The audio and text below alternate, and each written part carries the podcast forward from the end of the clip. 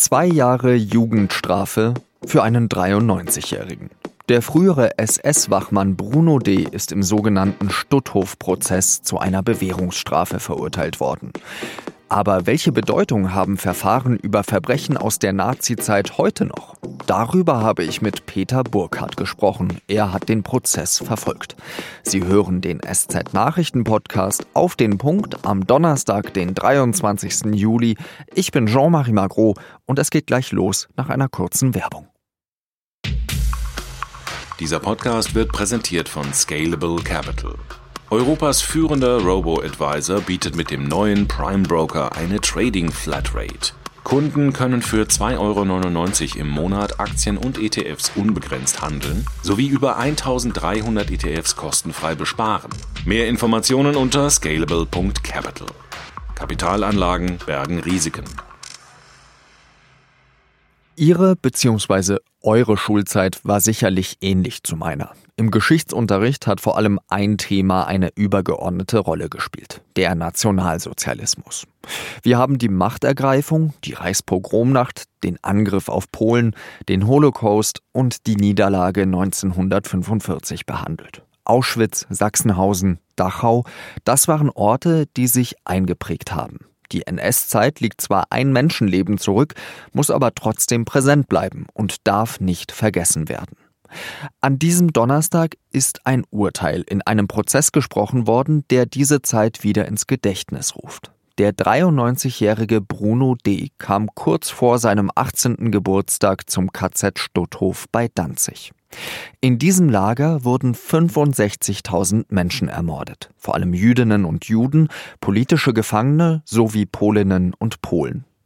Bruno D. war Wachmann. Er stand oben auf einem Wachturm und passte auf, dass die Gefangenen nicht fliehen konnten. Er beteuert, dass er nicht freiwillig diese Arbeit machte, dass er nicht wusste, was mit den Gefangenen passierte. Die Staatsanwaltschaft und die Nebenklägerinnen und Kläger sagen, das sei eine faule Ausrede. Natürlich habe er Bescheid gewusst. Die Staatsanwaltschaft hat ihm deswegen Beihilfe zum Mord vorgeworfen, und zwar in 5230 Fällen. Drei Jahre Jugendhaft hat sie gefordert. Denn D war damals ja gerade einmal 17, später dann 18 Jahre alt. Das Landgericht in Hamburg hat D jetzt zu zwei Jahren auf Bewährung verurteilt. Wie ist dieses Urteil angekommen? Darüber habe ich mit Peter Burkhardt gesprochen, der im Gericht dabei war. Peter, wie wurde denn dieses Urteil im Gerichtssaal aufgenommen? Also wir, muss man dazu sagen, die Journalisten konnten nicht alle in diesem Gerichtssaal sitzen, all dieweil ja wegen Corona die Abstände eingehalten werden müssen und so weiter. Man saß also in einem Nebenraum und konnte nur die Stimme der Richterin hören. Also die Verteidigung hat ja einen Freispruch gefordert und wenn schon Verurteilung, dann auf Bewährung. Das ist jetzt auch passiert. Das heißt, der alte Mann muss jetzt nicht ins Gefängnis, er muss auch nicht die gesamten Kosten des Verfahrens übernehmen, weil das wäre sehr, sehr teuer geworden, sondern nur sein Rechtsanwalt. Und dadurch würde ich sagen, hat man so einen, so einen Mittelweg. Man hat ihn verurteilt, aber man hat ihn jetzt nicht ins, will ihn nicht einsperren. Was hat das Gericht dazu bewogen, ihn da eben zwei Jahre auf Bewährung dann doch zu geben? Ja, das, Gericht hat, hat sehr stark darauf verwiesen, dass man ja immer von der Tötungsmaschinerie spricht. Aber das ist in Wirklichkeit, das ist so eine Distanz schafft, Tötungsmaschinerie. Es ist eigentlich keine Tötungsmaschinerie, sondern haben Menschen Menschen umgebracht. Und da hat das Gericht dann gesagt, ohne diese Wachleute wäre das nicht möglich gewesen. Und diese Wachleute hätten auch, wenn jemand versucht hätte, dort zu flüchten aus dem Lager, hätten sie die erschossen diese Schuld kann man ihnen nicht absprechen. Er stellte sich ja so ein bisschen da wie ein Beobachter dort, aber er sagt, nein, er war kein Beobachter, sondern ein Teilnehmer an diesem, an diesem Massenmord. Hat er denn für das, was passiert ist, Reue empfunden? Er hat dann am Ende ja sich ja entschuldigt in seinem Schlusswort und, und hat gesagt, ihm sei erst während dieses Prozesses klar geworden, was es da für Gräuel gab. Und hat die Richterin gesagt, das ist uns erst während dieses Prozesses vielleicht klar geworden, aber ganz bestimmt nicht Ihnen, weil Sie standen ja damals auf dem Wachturm und haben das alles gesehen und gerochen. Sie müssen das gesehen und gerochen haben. Und Reue konnte sie nicht erkennen. Sie meinte eher, das war also eine, so eine Gewöhnung. Und wie gesagt, dass er jetzt sagt, als mit 93 in einem Prozess, der hätte jetzt erst gemerkt, was da los war, das nimmt sie ihm nicht ab. Und äh, entsprechend äh, wurde er auch äh, geurteilt. Wie hat er denn um Entschuldigung gebeten?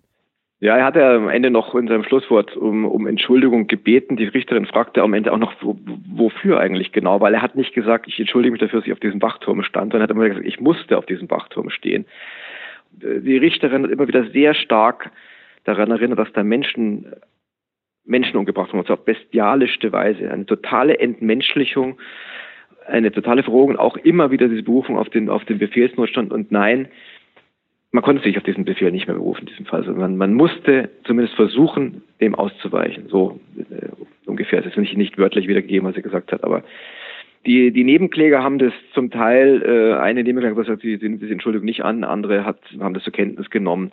Es war so eine, also eine halbe Entschuldigung. Aber man muss noch eins dazu sagen, das ist wichtig, das Gericht hat schon auch, auch immer wieder erwähnt, dass er ähm, immerhin, er hat diesen, diesen Prozess mitgemacht, durchgezogen, er hätte sicherlich Möglichkeiten gegeben, aufgrund seines großen Alters und seines Gesundheitszustands zu sagen, er, er kann nicht mehr. Und das allein hat, hat man ihm auch schon hoch angerechnet. Also sie hat auch gesagt, wir zeigen nicht auf den Finger auf Sie, Herr D., aber ähm, er hat schwere Schuld auf sich geladen und ein Rechtsstaat muss über dieses Unrecht damals jetzt urteilen dürfen. Es gibt ja jetzt sicher auch einige, die sich fragen, wie kann denn das eigentlich sein, dass 75 Jahre nach dem Zweiten Weltkrieg so ein Prozess noch stattfindet? Das hat damit zu tun, dass einfach jahrzehntelang gar nichts gemacht wurde oder sehr wenig. Erst in den vergangenen zehn Jahren kamen diese, diese Prozesse wieder in Gang. Auch deshalb, weil man irgendwann gesagt hat, nicht nur die Tat an sich, also der direkte Mord, der direkte Schuss, kann zur Rechenschaft, sondern auch die Helfer der, der Täter. Und dann ging es ja los mit diesem Fall dem Janjuk 2011 in, in, München. Der ist ja dann gestorben, ehe das Urteil dann rechtskräftig wurde in, im Revisionsverfahren. Aber jetzt ist, wie gesagt, erstmals ein damals Jugendlicher noch und der also in, nicht in einem Vernichtungslager direkt an einer Selektion in der Rampe, sondern in einem Lager, das dann erst zum Vernichtungslager wurde, auf dem Wachturm gestanden hat. Wobei diese Unterscheidung zwischen KZ und Vernichtungslager dann von der Richterin auch ein bisschen aufgelöst wurde, weil sie sagte, natürlich war Stutthof auch ein Vernichtungslager. Da wurden 65.000 Menschen umgebracht, vergast, erschossen, sind verhungert, erhängt, an Krankheiten gestorben, an Überarbeitung. Und die Wachleute haben das bewacht, dass dort keiner fliehen konnte. Wie wichtig sind solche Prozesse denn heute auch für das Bewusstsein der Deutschen, was eben ihre Vergangenheit angeht? Ich glaube, diese Prozesse sind sehr wichtig, unter anderem deshalb, weil es so eine Art Oral History ist. Das heißt, klar, 75 Jahre ist ja ein Lebensalter. Das heißt, es sind zwangsläufig nur noch weniger am Leben, die erstens Täter und die auch Opfer waren. Das heißt, es gibt nur ganz wenig Gelegenheit, dass diese Leute, die vor einem deutschen Gericht und auch vor einem, einem damaligen Mittäter nochmal ihre Geschichte erzählen und auch diesen Horror, den sich ja kein Mensch von uns auch nur annähernd vorstellen kann, daran allein liegt der Verdienst eines solchen Prozesses.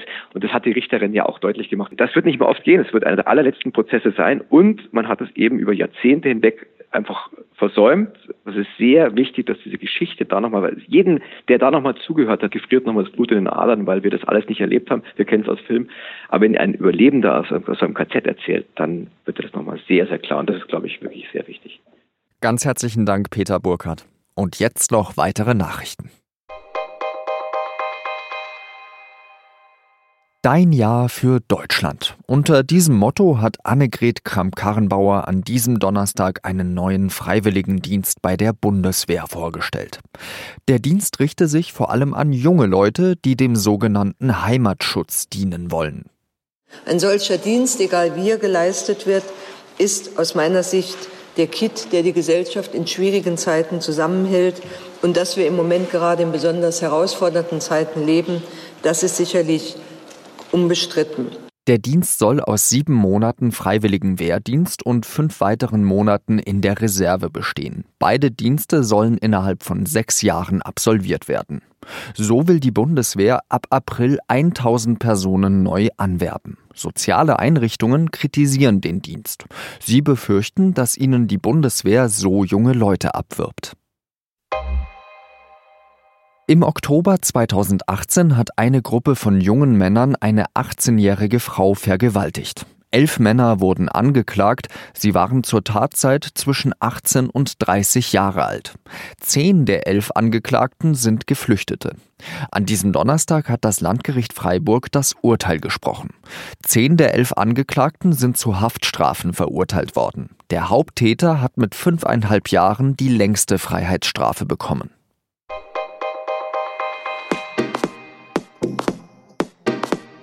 An diesem Freitag hätten eigentlich die Olympischen Spiele in Tokio anfangen sollen. Die sind wegen der Corona-Pandemie natürlich schon seit Monaten abgesagt und auf das nächste Jahr verschoben worden. Aber fehlen uns die Spiele eigentlich? Oder ist dieser olympische Flair, dieses Dabeisein ist alles schon längst verflogen? Holger Gerz schaut auf der Seite 3 der SZ am Freitag zurück auf das Jahr 1972, also als die Spiele in München stattgefunden haben. Vieles vom Zauber von damals ist nicht mehr übrig geblieben. Redaktionsschluss für Auf den Punkt war 16 Uhr. Danke, dass Sie zugehört haben und bis bald wieder. Salü!